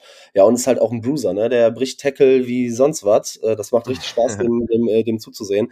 Ja, und wie du gesagt hast, ich glaube, die Coaches lieben den, ne? Das ist so ein, so ein super Typ, was, also allein auf dem Platz, der war ja früher Quarterback und äh, was so das Spielverständnis angeht, und darüber hinaus, man hat so, ich meine, es gibt immer so viel Good Stories, die da aus dem Camp kommen. Der ist dann als letzter noch bei den OTAs geblieben und hat die Flaschen eingesammelt. So, so, so Kleinigkeiten, weißt du, so. Das, und was wir früher nicht gemacht haben, ne, weil wir zu gut sind. ist so. Alles in die Ecke Richtig. Ähm, genau, dann lass uns mal die Wide Receiver angucken. Da hat sich ja ein bisschen was getan. Fangen wir mit der Obvious Number One an, mit DJ Moore. Hat ja in seiner ganzen Karriere immer so ein bisschen Problematik, weil immer die Touchdowns. Und ja, aber wie, wie gut kann man ihn bewerten mit dem Quarterback-Play, was er bisher hatte? Ne? Hatte hat riesig geliefert irgendwie. Aber ja, also mit dem, was ihm da zur Verfügung gestellt wurde, das war halt dann schon, boah, schwierig. Der arme Mann erinnert mich so ein bisschen an das, was Allen Robinson eine Zeit lang oder äh, früher mhm. immer hatte. So, so ein guter Receiver und dann, ja, wenn du nur so Nudeln hast, die dir die Bälle zu werfen, ist halt, ja, Katastrophe. Wo siehst du oder wie schätzt du DJ Moore äh, Fantasy-wise nächstes Jahr ein? Ist halt jetzt so die Frage, ob sich das alles so wirklich geändert hat, ne? das ist halt jetzt die Frage, ne? Ja, ich meine, ich habe jetzt sehr positiv geredet, ne, glaube ich. Also, wenn wir jetzt nicht Dynasty reden, sondern Redraft über Justin Fields, absoluter Banger. Ja. Für mich Khalil Herbert ein super dritter Running Back in deinem Team. Sehr, sehr geil. Jetzt geht's halt so langsam los, wo ich sagen muss, boah, also die, die es ist eine geile NFL Wide Receiver und Tight End Gruppe, auf jeden Fall. DJ Moore, Daniel Mooney, Chase Claypool, Tyler Scott, Cole Komet, Tonyan. Also mhm. das, das kann sich schon sehen lassen. Also echt nicht schlecht, ne? Aber ich bin halt komplett raus bei den Receivern, was die ADP angeht. Ja? Die ADP ist mir viel zu hoch. DJ Moore geht als Wide Receiver 22, Overall 53. Das ist Anfang fünfte Runde. Also das ist, also mir ist das viel zu hoch. Du verpasst einfach Spieler wie Christian Watson, Ayuk, Lockett, Mike Williams, Kirk, Deontay Johnson, Addison und also die hätte ich alle davor. Ich gehe bei allen. Offer, ja, wenn ja. du ja jetzt mit Christian Watson kommst, du bist ja hier genau richtig, ja. ne? So, mhm. Podcast bin ich ja komplett raus. Also, ich bekomme lieber von einem Justin Fields den Ball zugeworfen, als von einem John Love. Ja, also, das ist. Das ist wild, das ist sehr, sehr wild. Also. Boah, bist du so ein Love-Believer? Ja, also ich fand ihn im College schon geil, muss ich sagen. Ich fand ihn in seinen NFL-Starts, die er letztes Jahr hatte, fand ich ihn sehr, sehr gut. Jetzt in der Preseason sah er sehr, sehr gut, sehr, sehr gut aus. Ich meine, es ist nur Preseason, ne? Ist, ist schon fair, ja. wenn du sagst, ey, Bro, Alter, entspann dich. Aber ich, äh, natürlich muss das, äh, bestätigt das mein Narrativ, dass ich ihn gut finde, äh, ja, bei den Preseason Games. Kann man drüber streiten. Ey, ich, ich will gar nicht jetzt sagen, dass Jordan Love auf jeden Fall zu 100% ein besserer Passer ist als Justin Fields. Will ich gar nicht sagen. Auf gar keinen Fall. Aber ich möchte dann doch schon vielleicht sagen, dass die Packers mehr den Ball werfen werden als die, als die Bears. Und okay. ich würde schon auch sagen, dass die, dass die Rookie-Season von Christian Watson mich so beeindruckt hat, dass ich da lieber mhm. Christian Watson nehme und das Upside einfach viel höher sehe. Und natürlich dann die Kombination mit Love besser finde. Du findest okay. sie vielleicht dann nicht besser. Deswegen wäre es vielleicht für dich fair, wenn du DJ Moore über Christian Watson siehst. Das ist bei mir dann leider nicht der Fall. Okay, ich habe den äh, projected mit 75 Catches für knapp 1100 Yards und hm. 5 Touchdowns. Ja. ja, okay. Wo ist er dann gelandet? Ähm, bei Yards 15. und also nee, wer letzt Fantasy Points. Oder hast du das äh, gar nicht gemacht? Äh, nee, das habe ich mir jetzt nicht rausgeschrieben. Ah, okay, alles klar. Weil das hört sich nicht gut an. Hört sich nicht gut an? Nee ja. ja, gut, äh, ist, halt, ist halt schwierig. Wo ist, er, wo ist er sonst immer so gelandet, Fantasy-wise? War immer so. Ja, er hatte Finishes. Die Finishes waren nicht so gut, natürlich wegen seinem äh, Quarterback-Play, was sich ja meiner Meinung nach jetzt nicht so großartig verbessert hat tatsächlich. Er war zum Beispiel 2019 war er 18. an Half-PPA, 2020 war er 20. an Half-PPA, 2021 19. und 2022, äh, 2022 22. Also immer so Low-End, White Receiver 2. Ja. Ja, ich sehe da tatsächlich, würdest du, würdest du sagen, dass du dieses Jahr eine ähnliche Range wie in den ja. äh, Jahren 19 bis 21 siehst? Ja, ja, ja, ich meine, Top 20 können viele abschließen. Das, ist, ja, das, das ist bringt es, dich ja. jetzt nicht unbedingt weiter oder das ist jetzt kein League-Winner so in, in der Form ich habe da einfach meine Schwierigkeiten äh, tatsächlich mit dieser ganzen Offense, mit den wenigen Passplays. Also ich hatte es ja auch schon mal mhm. aufgedröselt in den, in den ganzen Folgen, wie wenig Justin Fields den Ball gepasst hat, ne, mit nur 21,2 Passversuchen und 12,8 Completions. Ich denke, das geht nach oben, alles gut. Die Frage mhm. ist halt nur, inwiefern das nach oben geht und inwiefern dann DJ Moore ähm, davon profitiert. Ich mag DJ Moore sehr, sehr gerne. Super geiles Talent. Ich mag den richtig, richtig gerne. Auch ähm, Matt Harmon hier mit Reception Perception hat den auch sehr, sehr gut gegradet mit 85. Percentile gegen Man, 77. Percentile gegen Zone und 68. gegen Press. Das sind alles überdurchschnittliche Werte. Das ist mhm. gut. Aber wie gesagt, ich, ich denke, dass da in der Range, wo er gerade geht, gehe ich einfach ganz easy, auch mit einem Ayuk, mit einem Lockett, mit einem Mike Williams, weil das sind einfach bessere Offenses und ähm, besseres Quarterback-Play. Ja, das ist fair. Vor allem fehlt so ein bisschen die Upside wahrscheinlich bei DJ Moore. Weil fehlt einfach die Upside, ja. Also. Er, er, selber bringt die Upside mit, ja, mit seinen Catches. Man hat es ja auch in der Preseason gesehen. Jetzt wieder die Preseason als, als, äh, als Referenz gut geeignet, ne? Eben, eben nicht. Jordan Love, jetzt wieder da. Äh, ne? Mit seinem ähm, After-the-Catch-Plays und so. Ja, er ist einfach ein guter Wide Receiver, aber wie gesagt, ich denke, da in der Range, Anfang fünfte Runde, boah, das ist schon echt ein übler Preis, meiner Meinung nach. Okay, krass. Also eher die Finger von DJ Moore lassen. Leider. Okay, ähm, gehen wir weiter und es wird wahrscheinlich nicht schöner für dich äh, oder für mich in, in dem Fall. Ähm, machen wir mal mit Daniel Mooney weiter. Ja. Ja, habe ich projected mit knapp 700 Yards bei 55 Catches, vier Touchdowns. Ist jetzt nicht so geil für Fantasy, ne? Ja, ja, ja, klar. Also das, das, die ADP spiegelt das auch so ein bisschen wieder, dass natürlich da die, die Leute Angst haben vor Justin Fields, ne, ist ja klar. Also Daniel Mooney, 177. in der, in der ADP, Chase Claypool in den 200ern, Tyler Scott sehe ich gar nicht mehr, Willis Jones sehe ich gar nicht mehr. Also das ist, das spiegelt das natürlich auch so ein bisschen wieder, dass die Leute denken, okay, ähm, warten wir mal ab, ob überhaupt DJ Moore irgendwie fancy-relevant ist. Und mhm. da wollen wir gar nicht von der Nummer 2, 3 reden. Ähm, lustigerweise Coco Matt immer noch Tight End 13 laut ADP, was meiner Meinung nach oh. auch sehr hoch ist. Ich meine, ja. es ist nur Ende 11. Runde, also da, gut, kannst auch auf Comet gehen, der jetzt auch kein schlechtes Talent ist. Aber ich weiß es nicht, ob ich da Coco mitnehme als Tight End. Ähm, da würde ich schon echt andere bevorzugen. da nehme ich schon lieber einen Dalton Schulz, der einen klaren Weg zu, zu Targets hat. Da nehme ich lieber einen Tyler Higby, der einen klaren Weg zu Targets hat. Einen Kincaid, der massig mehr Upside hat. Einen Okonkwo, der auch mehr Upside hat. Sam Laporta von mir aus, der mehr Upside hat. Sogar ein Musgrave hat für mich mehr Upside. Also da mhm. würde ich echt äh, Coco Matt, äh, also das finde ich schon echt wild, dass er da Tight End 13 ist. Ja, ich sehe bei Kmet so ein bisschen, der wird, wenn er Fantasy Points macht, wahrscheinlich nicht über Catches und Yards, sondern wahrscheinlich, wenn dann, wenn er eine Chance hat, über Touchdowns kommen. Mhm. Ne, ist er ja letztes Jahr auch so ein bisschen. Dann nehme ich aber lieber Juwan Johnson. Ja, okay, fair. Ja. Wenn ich über Touchdowns gehe. Ja, ja, das, äh, das, kann, das kann ich nachvollziehen, ja.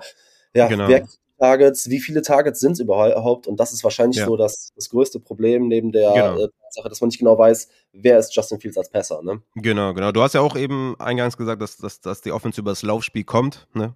Ja. Demzufolge natürlich auch immer schlecht für die Passempfänger. Und das sind halt mehrere gute Spieler. Also Mooney mag ich auch gerne. Claypool mag ich auch gerne. Komet, wie gesagt, auch für mich ein gutes Talent. Aber das sind halt irgendwie auch dann irgendwann zu viele. Gut für Fields auf jeden Fall, dass er da so eine gute Gruppe hat. Aber Ja. für die Einzelnen in Fantasy, wo es natürlich viel über die Volume auch kommt, mein Target Share wird bei DJ Moore eventuell sogar hoch sein. Aber die Mhm. Targets per Game dann wahrscheinlich nicht. Siehst du da nicht, wenn du sagst, Claypool ist so tief, meinst du, dass sich da irgendwie so mit dem letzten Pick oder so lohnt, einen Shot zu wagen? Nö, klar ist auch so eine Big Play-Maschine, hat jetzt gerade mit dem Hemi zu kämpfen. Ich hoffe, die kurieren in, in Ruhe aus. Dann, ey, klar, wenn du willst mit dem letzten Pick, kannst du so gut wie alles machen. Ich würde jetzt mit dem letzten Pick eher sowas wie ähm, Nico Collins. Michael Wilson. Was hast du? Nico Collins? Ja, kriegst du nicht mehr mit dem letzten Pick, glaube ich. Nee. Also ich würde eher sowas wie, wie Michael Wilson nehmen, Justin Ross, der wieder einen Touchdown gefangen hat. ähm, eher sowas nehmen, aber mit dem letzten Pick kannst du, kannst du alles nehmen, was, was du irgendwie Ja. spannend findest. Also ich würde jetzt niemanden dafür verurteilen, Chase Claypool dem letzten Pick zu nehmen. Auf gar keinen Ja, Fall. Ja, da kann man, wahrscheinlich ist das so der einzige, äh, die einzige Range, wo man so die Fanbrille mal aufsetzen kann. Ja, ja, genau, genau. Pickst du deine Mhm. My Guys äh, von Ja, genau. Ja. Ich bin halt tendenziell auch raus, ne? Außer bei Justin Fields, wo ich halt viel erwarte. Ähm, klar erwarte ich auch viel von Moore, also was heißt viel, ne? Ja, ungefähr dieses Ende Wide Receiver 2, was wir auch eben statwise irgendwie rausgearbeitet haben. Aber ich bin wie du bei den Giants ja auch, dann Fantasy-wise eher raus. Weiß ich Ja. nicht. Ist halt dann einfach für die zu routen, aber boah, ich bin da auch eher dann Fantasy-wise immer eher ein bisschen skeptischer und äh, manövriere so um die Spieler rum und guck, was ich davor und danach krieg. ja.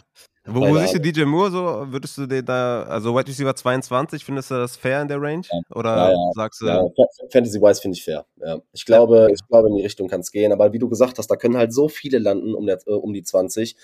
mhm.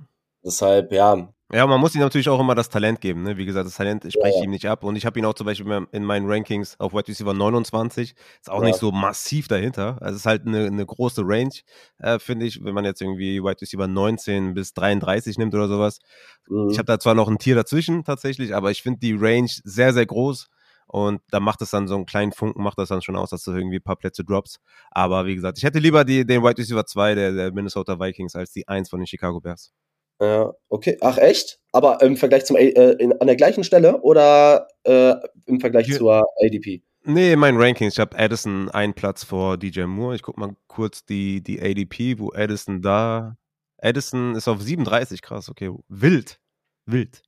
Also bei Addison zuschlagen, ja? Ja, safe. Bei Addison will ich auf jeden Fall zuschlagen. Ich mochte den am College auf jeden Fall sehr gerne. Wie gesagt, mit Adam Thielen hast du halt auch sowas wie ein, ja, den Ersatz quasi. Ja, Thielen ist letztes Jahr die zweitmeisten Routen aller Wide Receiver gelaufen, hatte die Okay. fünf meisten Red Zone Targets. Und ich, also ich, ich denke, dass, dass Addison einfach viel Upside hat da an der Stelle und du kriegst ihn halt viel Mhm. günstiger, als ich ihn gerankt habe. Ich habe ihn auf jeden Fall mit einer guten Upside in einer Offense, die auf jeden Fall zwei Wide Receiver füttern kann. Natürlich ist TJ Hawkins noch dazugekommen, aber ich denke auch, dass, dass die Vikings einfach viel den Ball werfen müssen mit der Defense. Ja, ja, okay, krass. Ja, oh, da blutet einem das Herz, aber ich meine, man muss Fantasy ja eh immer so ein bisschen äh, abseits seines Phantums, äh, glaube ich, betrachten. Ja. Sonst wird man ganz, äh, ganz Ja. unglücklich. Ich meine, Ja. da können wir bei den Lied von singen. Äh, wenn wir Auf jeden da Fall. sportlichen Erfolg mit äh, Fantasy verbinden würden, dann würden wir in keiner Liga gut abschneiden. Und wir haben ja, gehört, äh, hier ist ja richtig viel Erfolg heute vertreten, was Fantasy Football angeht. Ähm, sag mal, was, was steht so bei dir noch? Was steht die nächsten Tage, Wochen an? Busy Draft Season? Ja, absolut. Ist auf jeden Fall sehr, sehr krass. Es geht jetzt, also nach dieser Aufnahme nehme ich noch die Upside-Folge auf. Die knall ich dann wahrscheinlich heute Nacht irgendwann raus. Dann Montag geht's los mit meinem Upside-Draft. ja, wie soll man das sagen? Mit der Charade an, an Drafts auf jeden Fall. Montag Draft, Dienstag zwei Drafts, Mittwoch Draft, Donnerstag Draft, Freitag Draft. Und ich werde natürlich versuchen, die alle live zu streamen auf Twitch. Und das wird auf jeden Fall sehr, sehr krass. Und dann nächste Woche äh, habe ich, glaube ich, noch drei, wovon einer am, am äh, Season Opener ist. Also das Ah. wird auf jeden Fall, das wird sehr, sehr geil. Ich, ich freue mich auf jeden Fall mega krass. Ich hab, also ich liebe es einfach, ne? Ich habe auch nur Live-Drafts und es ist einfach. Ey, ist auch geil. zehnmal geiler. Ich sehe das jetzt, wir haben eben drüber gesprochen. Ich habe, glaube ich, gerade vier oder fünf äh, Slow Drafts am Laufen.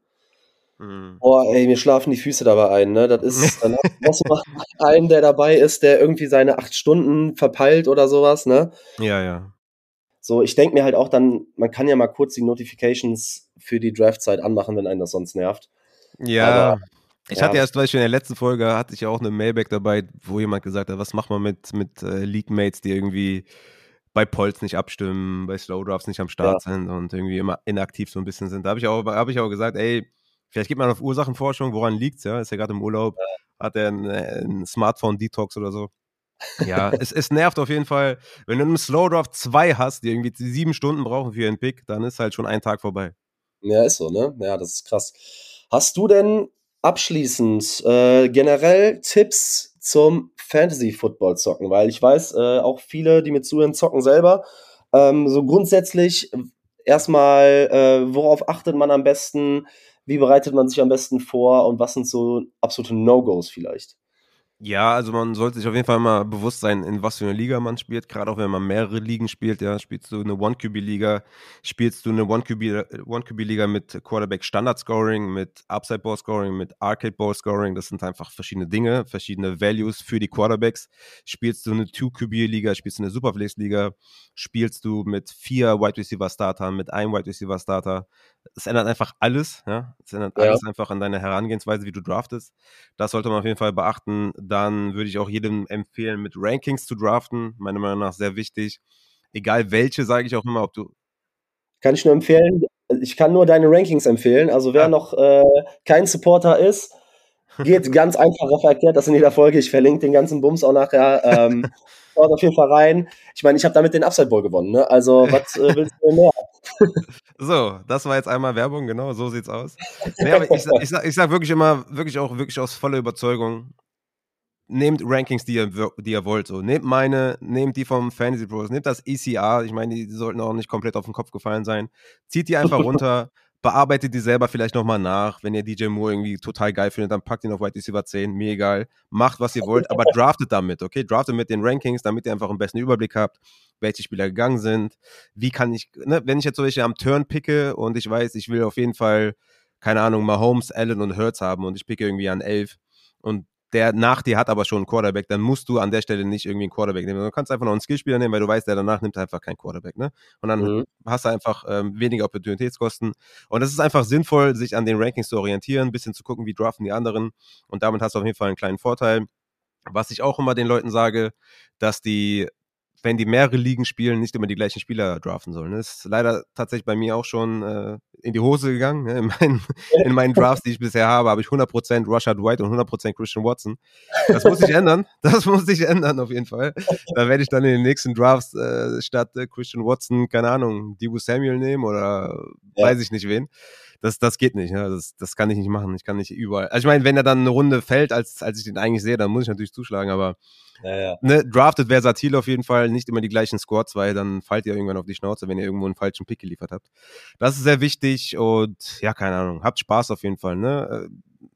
Fantasy ist super wichtig und natürlich auch geil, um das Spiel kennenzulernen, um einfach die Depth Charts auch kennenzulernen, um ein bisschen Verständnis zu haben, wie das alles läuft und so weiter und sich auch mehr damit zu beschäftigen. Ich meine, ich glaube, wir alle haben am Anfang, als wir die NFL geguckt haben, nicht viel verstanden. Irgendwann ist man ein bisschen mehr reingekommen, hat Fantasy gespielt, hat ein bisschen mehr gelernt. Okay, so funktioniert das. Ah, okay, cool. Und macht euch aber trotzdem so ein bisschen frei vom Fantasy und NFL gucken. Ne? Guckt ein bisschen mit der NFL-Brille mehr die Spiele und weniger mit der Fantasy-Brille. Und dann guckt dann vielleicht irgendwie in den späten Slots mal in eure App, wie es gerade steht oder montags mal rein oder ne, keine Ahnung. Es ist nicht alles nur Fantasy, sondern auch der Spaß muss im Vordergrund stehen. wenn du dich nur abfuckst die ganze Zeit wegen deinen Fantasy-Punkten, dann macht es halt irgendwann noch keinen Spaß mehr, das Spiel zu gucken. Und das Spiel ist halt so geil, dass das Produkt NFL ist so geil, dass das auf jeden Fall im Vordergrund stehen sollte. Sehr, sehr cool. Ich glaube, das hilft auf jeden Fall nochmal weiter. Dann können wir ja quasi festhalten, drafted Justin Fields für einen Quarterback früh. Herbert ist eine solid Option, so achte Runde. Formen raus, Roshan, ja, hm, schwierig. Von den Passcatchern lassen wir grundsätzlich die Finger in Fantasy in Chicago. Außer, außer der Mark. ja, gerne DJ Moore in Runde 2. Nee, äh, ich habe ihn auch in keiner Liga. Ich, ich spiele, glaube ich, acht oder neun Ligen. Ich habe ähm, also ich drei Dynasties, da habe ich halt zwei, in zwei Ligen habe ich Fields und äh, in allen drei habe ich, glaube ich, Roshan. Mm, aber sonst ja. habe ich komplett, lasse ich in der Regel, also wenn dann mal einer zu mir fällt, okay, ne? Wenn ich denke auch tatsächlich, dass, dass in meinen, in meinen elf, eventuell elf äh, Redraft-Ligen ich bestimmt auch mal DJ Moore Shares habe, weil einfach auch ein Upside-Player ist von seinem Skill-Set her. Ja. Und sollte Justin Fields halt einen Step nach vorne machen, könnte der sogar echt valuable sein. Ne? Deswegen ein bisschen versatil draften. Ja, sehr geil, sehr geil. Genauso machen wir das. Abschließend äh, nochmal zum normalen Football. Du bist ja, äh, was erwartest du so grundsätzlich von den Bears dieses Jahr? Weil das ist ja auch ganz interessant. Du hast ja auch unabhängig vom Fantasy-Plan vom Football. Also. Ich dachte, du fragst mich jetzt, was erwartest du von den Giants? Da wollte ich jetzt schon. Das kommt danach, ja, ja. Da wollte ich schon den Kriegsmodus äh, schalten. Aber bei den Bears, die haben ja prinzipiell, ich gucke mir mal gerade so den Schedule an. Ja, gut, so leicht ist es auch nicht, ne? Aber schon. 50 schon Games. Was sind das? Viele 50-50 Games, ne? Viele, ja, ja, 50-50 Games, stimmt. Ne? Also, also ich denke mal, äh, Green Bay, Tampa Bay ist offen. Kansas City ist natürlich ein Loss, aber Denver ist offen, Washington ist offen, Minnesota sollte offen sein, Las Vegas offen, Chargers, denke ich mal, ein Lose. Ja. Aber ey, eigentlich gar nicht mal so schlecht. Also ich, ich, ich denke, also Defense ist jetzt auch nicht irgendwie mit so vielen geilen Spielern bestückt und so. Ja, ich weiß, was willst du eigentlich als Fan? Willst du, willst du jetzt eine Winning Season oder eine Losing Season? Ich meine, eine Losing Season mit einem geilen Justin Fields wäre wahrscheinlich am besten. Dann draftet man früh, kann vielleicht nochmal in die O-Line gehen oder Wide Receiver oder sowas. Aber ich weiß nicht, was erwartet man jetzt hier? So eine, so eine 50-50 Season und vielleicht ein bisschen drunter, 7-10 oder so? Oder, nee, 7-11 ist er jetzt, ne? Ja, ja, genau. Ja, finde ich eigentlich einen fairen Take. Ich habe die, ich habe natürlich ein bisschen höher, weil ich die NFC North auch echt nicht gut sehe. Ich finde, ähm, die, die Lions sind stark, aber ich finde die zu gehypt. Ähm, bei den Vikings, da kommt auf jeden Fall eine Regression nach den äh, elf One-Score Winning. Yeah. da kommt safe eine Regression. Die Defense ist immer geil. noch scheiße. Yeah. Ähm, ich halte halt gar nichts von Jordan Love. Äh, deshalb, ähm, also ich habe die. Äh, ich habe die Packers tatsächlich äh, als letztes in der Division und die Bears auf zwei. Oh, wild! Ja, ja. Ganz wild, ganz wild. Aber, aber Vikings und äh, Bears, die tun sich, glaube ich, da im, im, ähm, ja, im Record am Ende nicht viel. Die gehen beide entweder mit 8-9, 9-8, schätze ich, gehen die raus. Vik äh, die Lions ein, zwei Siege mehr. Und ich hoffe halt, dass die Packers schlecht, also klar, als Bears-Fan muss man das ja hoffen, aber ich hoffe, dass die nicht so schlecht sind, dass die Top 5 picken und mit dem zweiten First Rounder dann in Richtung Caleb Williams oder so gehen. nächsten Hall of Famer, weißt du, den dritten in Folge gefühlt so äh, in der ja. NFC North, da krieg ich das Kotzen. Aber ich glaube, so ja. schlecht werden die allein wegen der Defense nicht sein. So das äh, Running Game, die O-Line ist gut. Ähm, ich habe den, ja. hab den Bears jetzt 8, 9 Siege gegeben stabil. Finde ich korrekt. Ist meine, äh, wenn ich die, also normalerweise sage, bin ich auch so in dem, in dem, in dem Dreh so. Ja, finde mhm. ich fair. Ja, krass, dann siehst du die aber op äh, optimistischer als viele andere Experten. Und jetzt wollen wir mal richtig sportlich werden. Wie geht's? Wie siehst du die Giants? Das interessiert mich natürlich persönlich. Ja, ich denke, da, da wird auf jeden Fall eine harte äh, Schedule Regression kommen. Letztes Jahr war halt super easy, muss man schon einfach sagen. Und dieses Jahr äh, wird sehr schwer. Also, mhm. also ich, pff, keine Ahnung, also Playoffs halte ich schon für, für sehr schwer. Für sehr mhm. schwer. Also ich denke, dass die, klar, Cardinals äh, sollten die besiegen, aber ich, also die ersten Spiele werden sie, glaube ich, alle verlieren. Also Cowboys werden sie verlieren, dann Cardinals vielleicht gewinnen, aber dann 49ers verlieren, Seahawks verlieren, Dolphins verlieren, Bills verlieren, Commanders wird schwer, Jets ja. wird schwer, Raiders wieder ein bisschen leichter, aber dann wieder Cowboys, Commanders, Patriots, Packers, Saints, Eagles, Rams, kriegst wieder ein, kriegst wieder ein W. Aber vielleicht ja. haben die, wenn die Glück haben, haben die 8, 8 Ws, wenn die Pech haben, 5 oder so. Ja, krass. Ja, wird, äh, wird eine harte Saison, ne? Weil ist so Middle of the Pack irgendwie, du, weiß ich nicht, du pickst nicht hoch genug, um was zu verändern. Ja. Es gibt wahrscheinlich Giants-Fans, die das komplett anders sehen, ne? die jetzt hier ganz andere Takes äh, rausreißen würden. Ja, Aber ich bin halt super skeptisch, weiterhin auch was Daniel Jones angeht. Sie haben halt mhm. einen guten Coaching-Stat, deswegen könnte man ihnen wahrscheinlich so in 50-50-Games immer so die kleine, die kleine Edge geben und denen dann ja. doch das W geben, dass sie auf neun Wins kommen oder sowas. Aber ey, keine Ahnung. Also, ob die Defense nochmal einen Schritt nach vorne machen kann, wäre natürlich cool. Mhm. Sie hat ja echt viel Star Power auf jeden Fall auch und viel Upside. Ähm, natürlich Cornerback ist auf jeden Fall eine Schwachstelle, aber gerade die Front sieht schon echt nice aus. Ja. Und ja, offensiv ist halt eigentlich nur Waller, der wirklich ein Difference Maker ist, sonst haben sie halt keinen einzigen Difference Maker. Ne? Du hast mit Barkley keinen Difference Maker mehr, einfach eine einfach schlechte Saison gespielt, effizienzwise letztes Jahr. Dann hast mhm. du auf Wide Receiver 1, 2, 3, also unterer NFL-Durchschnitt. Also deswegen, ich weiß es nicht. Also ich bin da schon sehr skeptisch. Ja, dieses Jahr spielen wir dann leider ja nicht gegeneinander, sonst hätte ich dich nochmal für die, für die Preview reingeholt. Aber der Christian ja. kommt äh, zum äh, Christmas Game äh, zu mir oh. zu Gast. Dann sprechen wir nochmal Preview für die Cardinals. Da habe ich auch Bock drauf. Oh shit, ja, geil. Ja, ja, also der sieht, immer wenn ich mit ihm schreibe, der hatet die Bears komplett. Der sieht die, glaube ich, komplett scheiße. Ja, ähm, ja. Aber so, verstehe das nicht so ganz aus Cardinals Sicht, müsste, glaube ich, jedes andere Team wie ein Super Bowl-Contender aussehen. Aber, ja, äh, aber das, das, er will ja selber Caleb haben. Ne? Also ich denke ja, mal, ja, der, der, hat nicht mehr Interesse mehr an Kyler oder sowas. Also der will komplett raus. Okay, aus, also er will komplett rein in den First Overall Pick und ich denke, das ist auch schon realistisch. Ja, ich glaube auch, jetzt wird ja alles verkauft, ne? Bei den Simmons jetzt noch weg. Ähm, Dings, der, der Tackle ist jetzt auch noch getradet worden und so. Ja, ja, ja, gut, Simmons, ne, zu den Giants war jetzt eher auch so eine, äh, also der hat ja jetzt auch keinen Impact gehabt, ne? Ob der jetzt da spielt ja, oder nicht. Der wurde falsch eingesetzt. Bitte? Kann man einen Shot machen, ja, ja, hast du recht. Ja, ja, hat ja auch schon selber gesagt, dass er Linebacker spielen will, wo er bei den Cardinals gesagt hat, dass er es nicht spielen will. Also keine Ahnung, was okay. da abgeht. Ja, ich hoffe ja, ähm, dass die sich da, dass die den kompletten Ausverkauf machen und äh, dass die Bears so ein bisschen in den äh, mal Gespräche suchen wegen äh, Rondell Moore.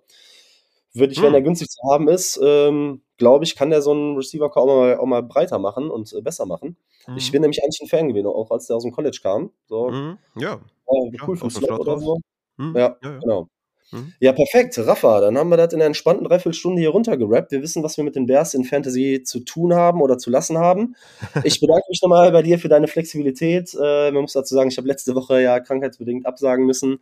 Äh, deshalb, ich äh, bin happy, dass du da, äh, obwohl du so viel um die Ohren hast, äh, dir die Zeit jetzt genommen hast.